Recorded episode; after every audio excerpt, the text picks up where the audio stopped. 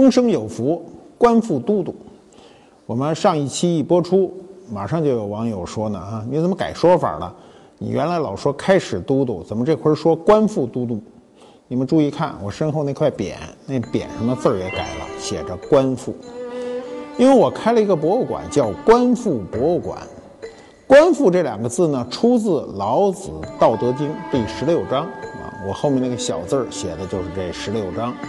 我可以给大家背一遍啊：致虚极，守静笃，万物并作，无以观复。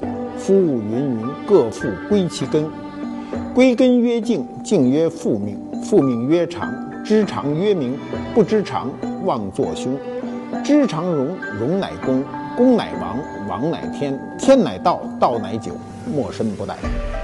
观复啊，这个概念非常有意思。观是指看，复是重复。我们简单的意思啊，这个东西你反复看就有喜欢和研究的含义。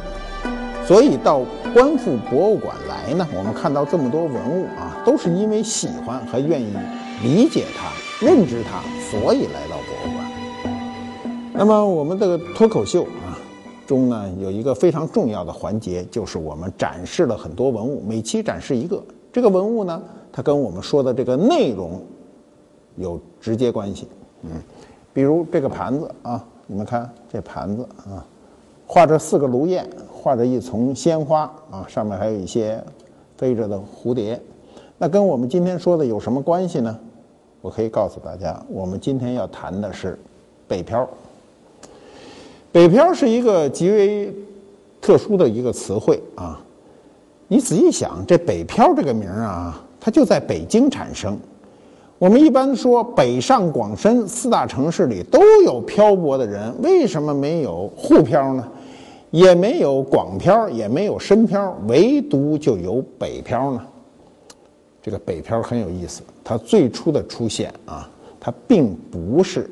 跟这城市有关，而紧跟这个城市中的一个电影制片厂有关。这个电影制片厂就叫北京电影制片厂。北京电影制片厂啊，现在都已经拆了啊，改成房地产项目了，非常的可惜啊。那个地方实际上应该可以成为一个旅游景点的，它中间有很多景啊，这个厂区里有很多景，拍过很多有名的电影电视剧。当时有很多想。学表演或者想表演的演员呢，就是天天待在北影厂门口等待演群众演员的这个机会。那么这些人呢，啊，无论刮风下雨，无论酷暑严寒，都会在北影厂门口等待每天早晨的偶然的，啊，被招去演电影。演什么呢？演群众演员啊，有时候是背景演员。什么叫背景演员？一会儿我告诉你。那么，我那时候啊，偶尔还去到这个现场去探探班啊。比如啊，我有一回啊去探班他为什么去探班呢？因为他拍的这个电视剧呢，跟古董多少有点关系，是邹静之写的本子，叫《五月槐花香》。我去探班很有意思，到门口啊，正赶上去的早嘛，正赶上有一个不知哪个剧组的导演啊，副导演，其实也不是导演，那个。我告诉你们，这个剧组啊，有一导演吧，有一堆子副导演。这副导演就专门管群众演员，到门口喊，说我今儿啊要三十个人啊，这个排队排队。哗，这人迅速啊，本来是散着的一大堆人，毫无秩序的人，迅速就排成一条队。他就数一二三四五六七八九十啊，一直数到三十，一切说后面不要了啊，后面人呀，走走，你多招两个吧，不要多招谁给钱呢？就要三十，走排队进去，多少钱呢？他在招的时候他就喊啊，今天一人二十，那是好多年前了啊，一人二十就一天。那么这帮群众演员就在那排队啊，排好了以后，这三十个都敲定了，进北京电影制片厂。一进门啊，一人就剩十九了，为什么呀？门口收一块钱票。那时候的北影厂啊是见人就宰一刀啊，不管你进来是拍戏还是看人家拍戏，进来就一块钱啊，全当您是参观。所以二十块钱一进门就变十九了。呃，这些人到那儿以后呢，该化妆的化妆，该换衣服的换衣服啊。说你演什么呢？您就坐这门口啊，要饭的，你就在这门口啊，您就是一盲流来回走着就行了。每个人都没什么重的任务。那么这种演员啊，飘在北京电影制片厂门口的这种演员呢，有时候活得挺累啊。我那时候看他们有时候挺可怜的，没得吃。为什么没得吃呢？我赶上这么一事儿。这帮人进去啊，化妆换衣服的这功夫啊，就突然就听见那个道具破口大骂，说谁把我他妈大葱给吃了？啊，说我这早上上菜市场买的，一会儿拍戏还用呢。说这大葱谁吃了？就乱嚷嚷。我就纳闷说谁吃葱啊？这没事好，有一群众演员饿了两天没吃饭了，一进去什么都没得吃，一看这道具这儿有这大白葱啊，山东大葱又长又好。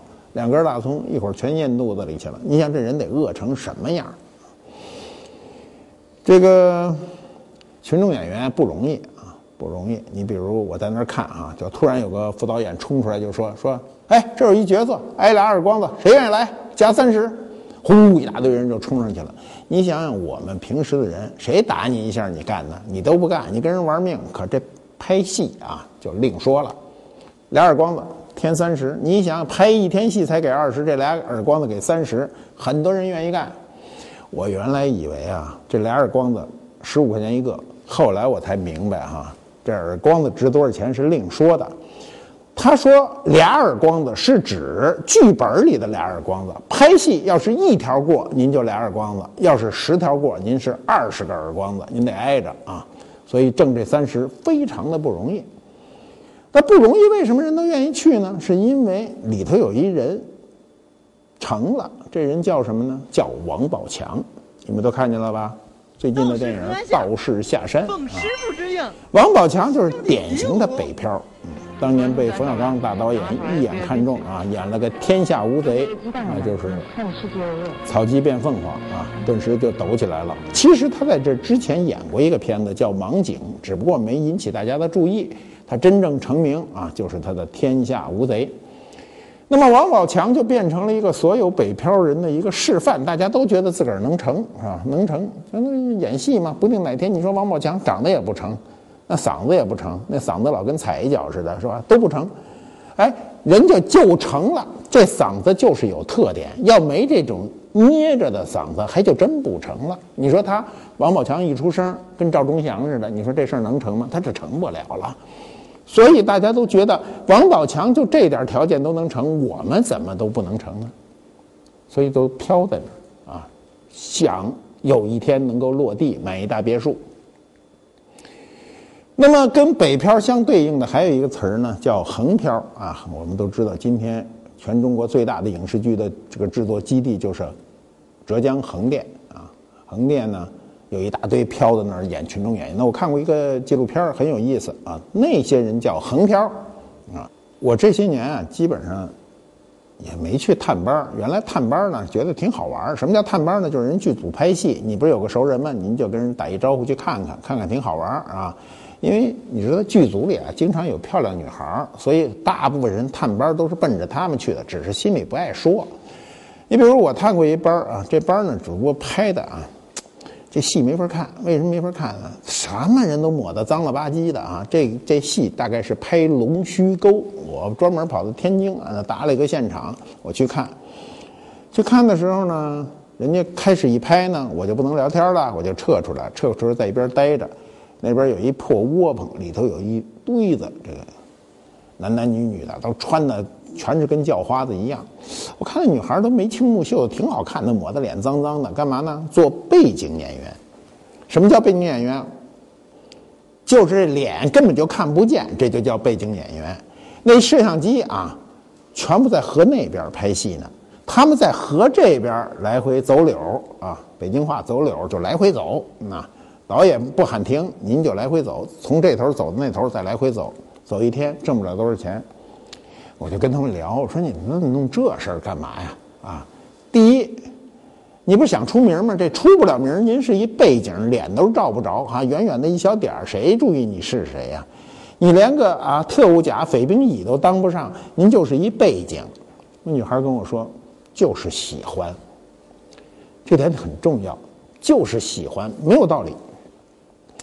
啊，一走起来还拿着劲儿，你想想，河这边和河那边，您就是一背景吧？他就是一个穿的跟叫花子似的吧？他走道像那台上的小姐，还拿着布，还挨骂。那副导演说：“怎么走呢？怎么走呢？”就喊啊，说你走那姿势就不行，您看人像要饭的吗？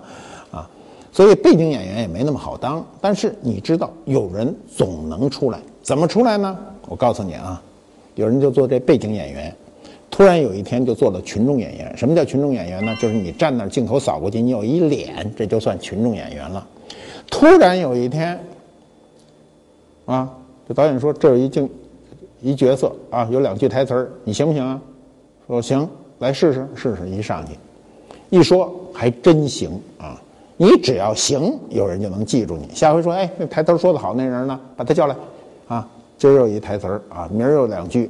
慢慢慢慢呢，就演个小小角色，这小角色就备不住哪天成为大角色，就看你能不能够演戏。但有人不行啊，有人给你这机会，这台词一遍两遍三遍四遍过不了，那导演就烦了，说：“哎，你下去吧，换一人，换一人啊，就赶紧换一人，你这这辈子这机会就丢了。”每个人不管你做什么啊，你要一定要准确的判断自己的能力。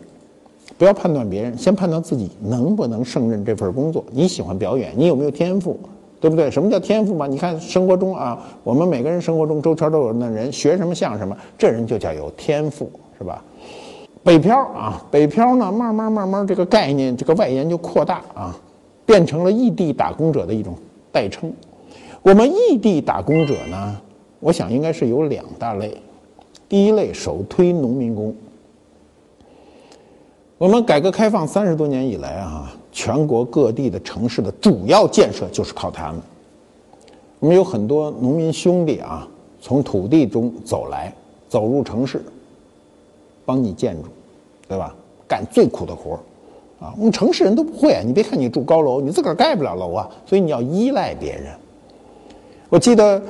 这个奥运会，呃，这个二零零五年、零六年那时候为奥运会紧锣密鼓的盖那鸟巢的时候，有那个这个记者去采访嘛，扛着摄像机就对着那些民工就说：“哎呀，你这么大建筑啊，中国这么大建筑啊，你在老家盖过吗？”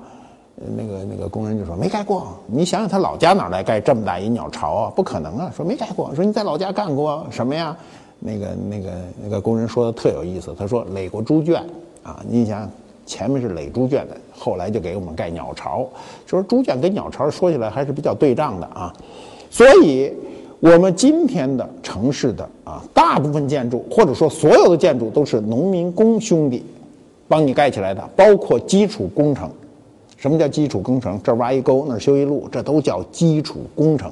这些基础工程最苦，都是我们的农民工去做，但是他们不被关心。我们漂的概念啊，其实还真的不包括农民工他们。实际上呢，他们虽然也是漂着的，但是大家把它单独的划为一类，叫农民工。什么时候我们没这个词汇了，那我们农民工的地位就提高了啊。那我们真正这种北漂都都分什么样的人呢？大概有这么几类啊。第一类是最普遍的，我们每个人都接触在城市里，叫服务类型的啊。第二类是什么呢？是科技人才，第三类呢，那是高端行业啊，一步人步步高，往高处走。那么服务行业有这样一个特点：第一是低学历啊，学历都比较低啊，呃，高中就算高的了，初中的甚至小学的啊，甚至还有文盲的啊，低学历、低年龄啊，一般都是低年龄，但是他们有优点，优点是什么呢？什么都干，什么都愿意干。没有更多的这种文化障碍，我们人呐，文化学多了有很多文化障碍。你不要以为你有文化就是个好事儿，文化多了以后，你很多事儿你干不成，你心理承受力非常的弱。只有他们有极强的心理承受能力，所以在这座城市里构成了这个城市的一个非常重要的组成部分。从某种意义上讲，是这个城市的风景线。我说的这个不仅仅是北漂，是我们今天中国所有的城市。包括县城，每个县城都有外来的人啊。我有时候出差啊，到哪个县城，呃，就吃饭干什么都跟人聊天，就要问问哪儿来的，都不是本地人，都是外来的啊。那我们可以看看看啊，主要有什么呢？餐饮行业吧，我们都知道吧。销售行业吧，啊，比如按摩啊，足底行业吧，快递行业，都是靠这些年轻肯干的，这个飘在城市里的人。我们以北京为例啊，因为我对北京这个城市相对来说比较熟，其他城市不熟，不敢去说。你比如北京啊，就是各种服务类的行业，它形成一种帮派。什么叫帮派呢？就大部分是这类人。你比如做早点的，北京做早点的，十有八九都是安徽人，对吧？那么包括保姆啊，保姆安徽的保姆，无为的非常厉害啊，早年都是无为的，现在当时来自哪儿的都有。比如装修的啊，竟是江苏的，江苏的手艺好啊，还有山东的。比如保洁这个行业，四川人就多啊，四川人做保洁做得好。你看你要是河南人，河南人就做做不好。你比如按摩师啊，我们足底按摩，你不用问，大部分都是河南来的，啊，你知道北京卖肉的都哪儿来的吗？江西的为多，嗯，北京的澡堂子你不用问，都是东北来的，东北人开澡堂子有经验。过去你不要以为都扬州师傅能开澡堂子，东北师傅更能开。为什么？东北冷啊，一年有七八个月都冷啊，没事就泡那热澡堂子里啊，那水蒸气啊，东北的澡堂一进都看不见人了啊，那水蒸气大。这个这个跟雾一样，所以这些人呢，他有老乡概念，有老乡概念呢，他就会把老乡之间的这种技能啊，你比如做早点就是一个技能啊，互相传递啊，帮助你这这所城市呢运转。我们每年哈一到春节前后，大量的外地人都探亲回家了，这城市就开始不怎么转动，好多事儿你就会变得。不怎么方便，这就是飘在北京的啊，飘在城市里的人的作用。那么第第二类北漂是哪类呢？叫科技人才。现在有一词儿特有意思啊，叫码农。什么叫码农呢？是编码的农民啊。他们的特点是什么呢？高学历啊，跟前面那个低学历完全不一样。一问不用问，都是大学毕业的，有的还是特别好的大学毕业。这就是 IT 农民工。嗯。收入并不高，你知道为什么收入不高呢？这就是我们教育的问题。有机会谈教育啊，我们教育生态严重被破坏。今天并不是你学的越多，你的收入就越高，绝不是这样。我们过去小时候啊，经常提的一个事儿叫消灭三大差别。哪三大差别呢？第一是工农差别，工人和农民的差别；第二是城乡差别；第三是体力劳动和脑力劳动的差别。我们到今天啊。不但没消灭，还倒过来了。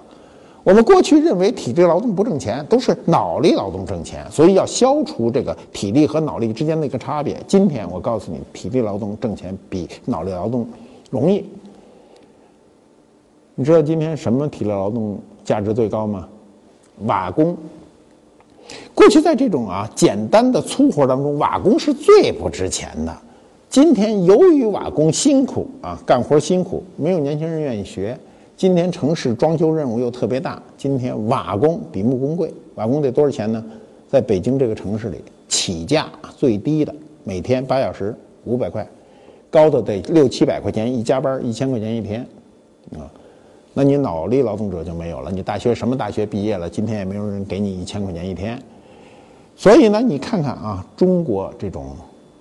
教育的这种生态扎堆儿啊，学的技术都是学，要不然学金融。这些年大家学金融的多，过去学这个科这个计算机的多，啊，一说中关村，中国的硅谷啊，当年说怎么要要要跟美国那硅谷去媲美，美国那硅硅谷我去过啊，安静的跟乡村一样，非常的漂亮，没像我们那儿叽叽喳喳，满街都是卖假货的，没这个没这个感觉。那么中国的硅谷呢，今天。啥也没了啊，创业者也没了，变成非常冷清的一条街，又回去了，又叫村了，中关村是吧？那么总是有人能成，谁成呢？啊，这种飘着的人啊，这种脑子比较好使的飘着的人能成的最大的一个代表就是大家都知道的京东的刘强东。刘强东的成功最大的标志不是他做了京东，而是他娶了奶茶妹。嗯，你们要知道，这是很多人羡慕的。那么另外一个高端行业，高端行业，什么叫高端行业呢？就是你看着仰视的，这都叫高端行业。比如啊，时尚业、新闻出版，包括媒体啊，这些都是高端行业。你看那时尚业啊，大部分人也是飘着的，他并不是这所城市的人。比如北京的时尚业，很多人都是外地的啊，在北京租一房子，工资看着挺高。过去前些年啊，这个微博里流流行这么一个段子，这个段子叫什么呢？就说中国的时尚杂志啊，你看它漂亮的不行，每个呀都是经过这个。P.S. 的啊，都是我们现在不有一个叫美图秀秀嘛？那都被美图过的这些明星们啊，登封面里头都是穿着各种名牌衣服，拎着各种名牌的包，蹬着各种名牌的鞋。他说这帮时尚杂志的编辑们呢，都是一群啊，这是好多年前，现在比这高多了，就是一群月薪八千块的编辑，告诉一群月薪三千块的读者，月收入三万块钱的人怎么花钱。听明白了没有？这事儿啊，就是互相不搭着啊，拿三万块钱收入的人做榜样，让三千块钱的人呢去花钱，你不这不就成了一个非常虚假的风光吗？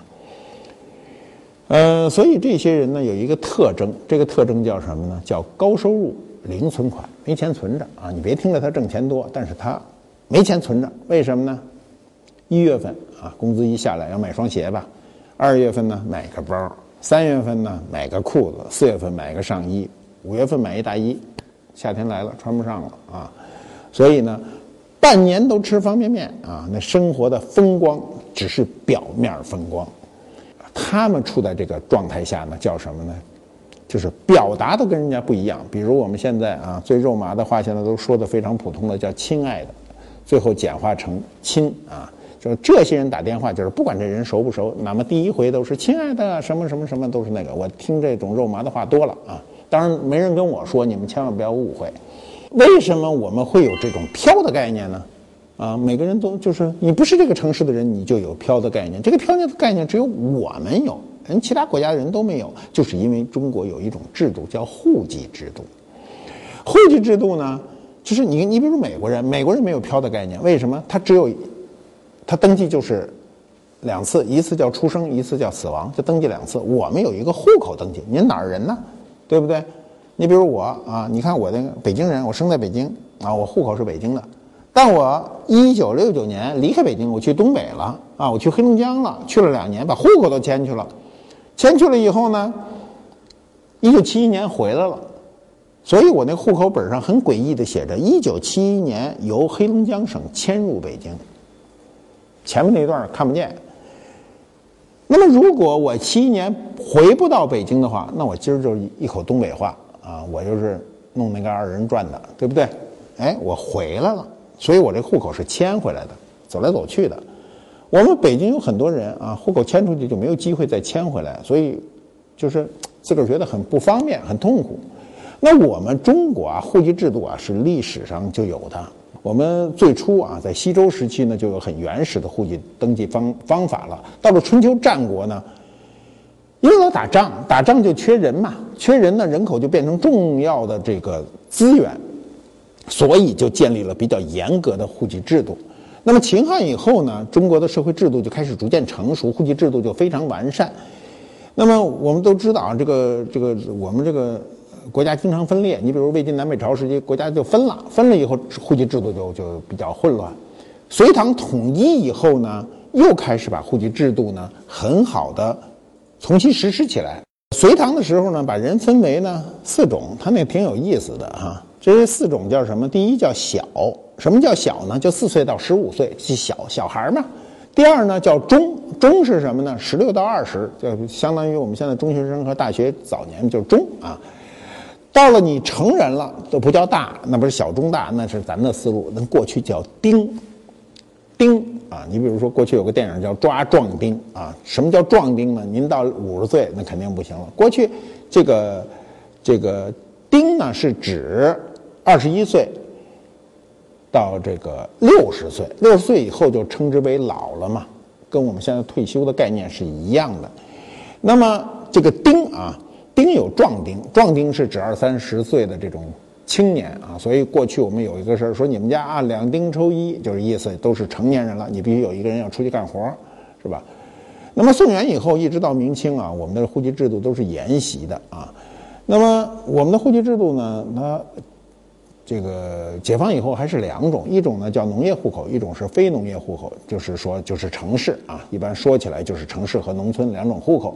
过去城市户口是发粮票的，农农村农民是不发的。你自己种地嘛，凭什么发你粮票啊？就不发。这时候农民就很羡慕城里人有粮票，可以通过粮票去买粮食。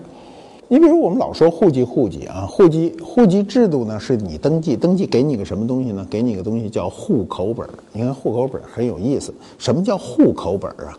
过去古代认为户就是你们一家子叫户，口呢是你们家有几口人，所以我们肯定说有几口人嘛。户口是指你家庭的一个基本状态。那么户籍制度呢，我们涉及到中国人啊，中国人填表的时候老填一个东西叫籍贯，对不对？籍贯，什么是籍贯呢？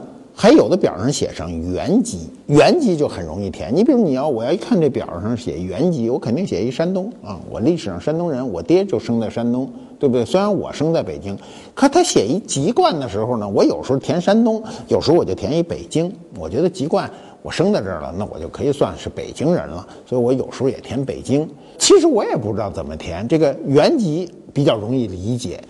籍贯呢？按照字典上的说法呢，就是说你的祖籍的居住的地方也可以称之为籍贯。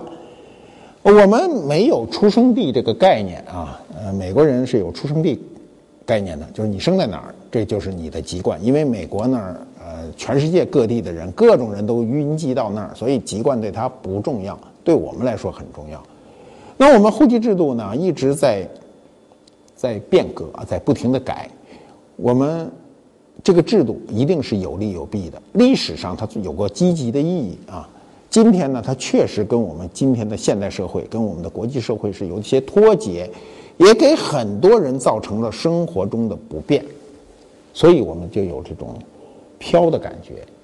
我们这个飘呢，今天啊，在全中国的大城市、中等城市乃至小城市，包括县城，很多人都有这种感觉。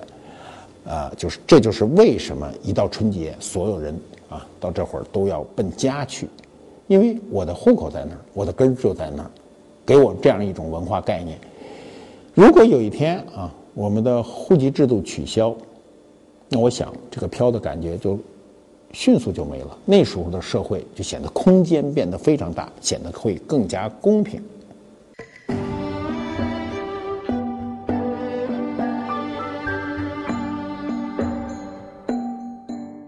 官复猫啊，揭秘官复绣。咱们博物馆那盘子多漂亮，画着四个炉燕。你看这四个炉燕不一个姿态啊，这花画的超大啊，水芙蓉啊，水边长的那个芙蓉花，上面有很多蛱蝶啊，一副欣欣向荣的景色。画的是什么呢？画的是个社会，这是一个社会，看着欣欣向荣啊，蝴蝶飞舞。这四只炉燕是四种生活状态，叫飞鸣食宿。飞看到没有？飞着呢。鸣啊，叫着呢。食吃着呢。宿休息着呢，睡着呢。嗯，为什么他画这四个形态呢？它是象征于人类的四种状态啊。就是飞是技能，你今天要想在这个社会活得好，你必须有一门技能。你先不要以为端盘子没技能啊！我说那那我实在不行到餐馆端盘子去，端盘子就有一技能，你端不了，啊，你你不扣人家这个这个身上啊，把这菜不扣人家身上就算本事。你在那拿着菜走来走去，那菜汤子一甩甩人身上，人家跟你没完没了，对吧？所以一定要掌握一个技能。你看按摩是技能吧？你那给人做一早点也是技能。你自个儿在家里那荷包蛋为什么一煎就糊呢？就是没技能。技能是你生存的第一这个第一标准，只要你要有了技能，你才能生活的更好。第二，鸣啊是叫唤，为什么要叫唤呢？第一是沟通，你需要跟别人沟通；第二是一种情感宣泄。我们每个人都有情感问题啊，情感问题，你如果情感你说你没问题，那你就快出问题了啊。每个人情感都有问题，你要跟人学会沟通啊。这个需要就是郁闷的时候，需要有有一个对象去跟人家宣泄，或者实在没有对象，您找一空场去喊去，也得把这个心里的郁闷喊出去。食啊，吃这不用说啊，维持生命的基本机能，我得吃下去，我不吃就不行了，就扛不住了。要吃饱吃好，但不能吃胖了啊。宿是休息啊，非名食宿，宿是休息，睡觉了嘛。只有休息好了，第二天才能继续干活。所以古人呢，把人类的生活的基本状态啊，画成四只炉燕，用这种四个炉燕来代表。人类的生活状态，这个很有意思。你看这个炉燕画的颜色就是炉燕的样子啊，画的很细腻。花卉呢，画的为什么那么热烈呢？就是要反映社会的对你的诱惑。我们今天社会有很多很多诱惑，就是跟这些花枝招展的花儿似的啊，大朵的花儿冲你这个摇曳生姿啊。你看这有这还有个菊花是吧？这大大蝴蝶都飞来。这蝴蝶是什么呢？就相当于各种美女都对你有诱惑，所以你要知道，对着这样一个盘子，它代表了很多的社会内容。那么问题是，这盘子是什么时候的呢？这盘子我告诉你，这盘子是雍正时候的，啊，就乾隆的爹啊，康熙的儿子啊，就这会儿的，距今呢有大概二百六七十年。嗯，它的盘子啊，我们注意看一下背面，很有意思，背面什么都没画，光的。这种画法呢，还是受康熙的影响啊。这盘子不排除这个素盘子，就先是康熙年代烧好的，到了雍正时候才画的。这个品种呢叫粉彩，当时由于是从西方引进的，也叫洋彩。